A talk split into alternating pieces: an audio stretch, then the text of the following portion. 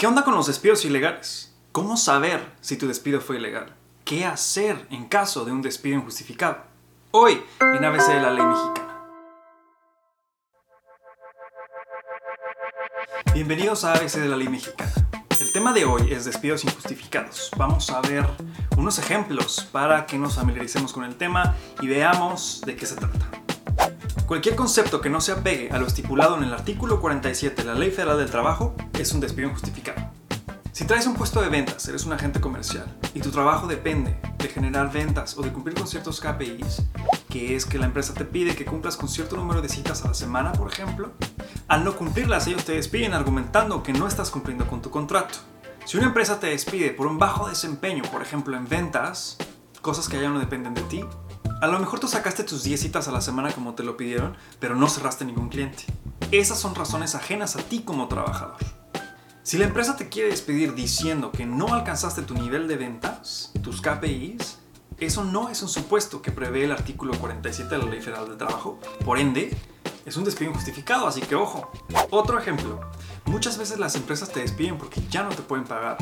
Te dicen, no, pues sabes qué, la empresa va mal, así que ya no podemos mantener tu posición. Entonces eso realmente es un despido injustificado. ¿Por qué? Ellos tienen que acreditar ante la Junta de Conciliación que la empresa está mal. O sea que eso lo usan como un pretexto para decirte, ¿sabes qué? Te nos vas porque ya no podemos pagarte. Ellos lo tratan de justificar y te piden que firmes tu renuncia, cosa que no debes de hacer. Reitero, en todo caso, tienen que demostrar ante la Junta que están en una crisis. No pueden despedirte por ello. Si te despiden, te tienen que liquidar como debe de ser, basado en las reglas de un despido justificado. 90 días, etc. Les dejo un enlace en la descripción aquí abajo. Muchas veces se ve este caso. Hay muchas empresas que se agarran de acusarte de robo, de información, de algún elemento, de algún inventario, etcétera, cualquier cosa. De repente te llaman con el abogado y todo eso, y es como, ¿sabes qué? Nos dimos cuenta que te robaste tal cosa. Tú lo niegas, no sabes qué onda, y ellos afirman que lo hiciste y te piden que firmes tu renuncia o van a presentar una denuncia ante el Ministerio Público. Hmm, allá. Esto es un método de coacción, se le llama. Es presionar al trabajador mediante una base de mentiras para que firme su renuncia. La clave está en que ellos siempre tienen que probar, por ejemplo, en caso de robo, ellos tienen que llegar ya con investigación previa. ¿Sabes qué? Mira, la cámara 4 precisamente te captó a las 4.35 de la tarde que estabas robando información a la compañía. Tenemos el soporte de IT que acredita esa descarga en la unidad externa. Entonces ya sabes, tienen que probarte cada cosa que te están diciendo. Temas de discriminación, por ejemplo. También son causas de despidos injustificados muchas veces. Te embarazas y chin, la empresa ya no tiene dinero para pagarte. Esto lo hacen obviamente para no pagarte todo lo que te corresponde por ley. Se da mucho en el caso de embarazos que de la nada la empresa ya no puede sostener tu sueldo. Entonces se van con la finta y te hacen un buen paquete de indemnización para que te quedes callada. Acuérdate, todo lo que no esté contemplado en la Ley Federal del Trabajo, que no esté adecuado de pe a pa, es despido injustificado. Ahora bien, ¿qué hacer en caso de un despido injustificado? En primer lugar, lo que debes saber es si estás contratado mediante un contrato de tiempo determinado o indeterminado. Vamos a definir cada uno. El contrato indeterminado es aquel que no tiene fecha de vencimiento y el contrato determinado es aquel que tiene un plazo determinado. Ahora bien, existe otro tipo de contrato que es verbal. Si este es tu caso, que te encuentras trabajando sin un contrato de trabajo, no te preocupes, esto no quiere decir que no puedas reclamar lo que te corresponde por ley. Bastará con que puedas acreditar que tienes una hora de entrada y salida, que eres subordinado, o sea que tienes un jefe, y tres, que recibes un salario. Con estos tres elementos podemos acreditar que hay una relación laboral. Una vez aclarado lo anterior, el artículo 47 de la Ley Federal del Trabajo establece de qué manera tu patrón puede despedirte de tu trabajo sin necesidad de pagarte indemnización, más que solo tu finiquito, que consiste en los días trabajados, parte proporcional del aguinaldo y vacaciones. Generalmente las prácticas indebidas de las empresas consisten en buscar intimidar al trabajador, diciéndole cosas como si no firmas no te pagamos, si no firmas te vamos a boletinar para que no puedas encontrar trabajo, si no firmas te vamos a sacar a la fuerza. Esto es una estrategia que usan para evitar que los puedas demandar, ya que todas buscan no pagarte la indemnización que te corresponde por ley y por tratarse de un despido injustificado.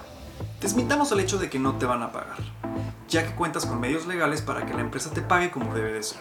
No existe un boletín laboral y mucho menos pueden sacarte la fuerza pues estarían metiéndose en problemas graves. Dicho lo anterior, te diré el ABC de lo que debes considerar en caso de que te quieran despedir de tu trabajo. No te dejes intimidar por tu empresa. Estás en todo tu derecho a llamar a tu abogado para que te asesore y si no te lo permiten, es un foco rojo, algo está mal. Si por ejemplo tu contrato es por tres meses y te quieren despedir injustificadamente a los dos meses, lo único que podrás exigir es el cumplimiento de tu contrato, pues solo te corresponderá recibir tu finiquito. Si es por tiempo indeterminado, puedes exigir tu finiquito, 90 días de salario, aguinaldo en parte proporcional, así como tus vacaciones. Y en caso de juicio, tus salarios caídos. Es decir, que deberán seguir pagando tu sueldo hasta que se resuelva la controversia. Esto como conceptos básicos, dependiendo de las prestaciones pactadas en tu contrato de trabajo. Y por último, no tengas miedo a no aceptar lo que te ofrecen, pues como ya dijimos, las empresas van a buscar que te vayas pagándote lo menos con la finalidad de ahorrarse dinero. Esto es información básica para que puedas identificar si te quieren despedir injustificadamente pagándote casi nada por tu trabajo. Debes saber que te corresponden 90 días de salario y lo demás déjanoslo a nosotros. ¿Cómo darte cuenta si en verdad tu baja fue injustificada?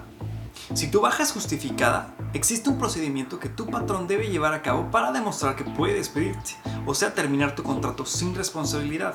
Esto es sin pagarte nada más que tu finiquito. Dicha causa deberá estar prevista en cualquiera de las fracciones del artículo 47 de la Ley Federal del Trabajo. Les dejo un enlace aquí abajo para que puedan revisarlas deberán darte un aviso con la fecha y las causas por las cuales te rendicen el contrato laboral. Si aceptas dicho aviso, el patrón deberá notificar a la Junta de Conciliación y Arbitraje competente. Ellos son los encargados de resolver las controversias laborales. Y aún así, el patrón tendrá la obligación de acreditarlo ante la Junta y si no lo hace, serás acreedor de tu indemnización o restitución laboral. Noticias. ¿Y qué crees? ¿Y qué crees? Si el patrón no da aviso a la junta, felicidades, ya es un despido injustificado. Te agradezco que te hayas tomado el tiempo de vernos. Déjame todos tus comentarios aquí abajo sobre qué te gustaría ver en nuestro canal. Si tienes dudas sobre este tema y si requieres de apoyo legal, mándanos un correo electrónico a contacto arroba y con mucho gusto te atenderemos lo antes posible.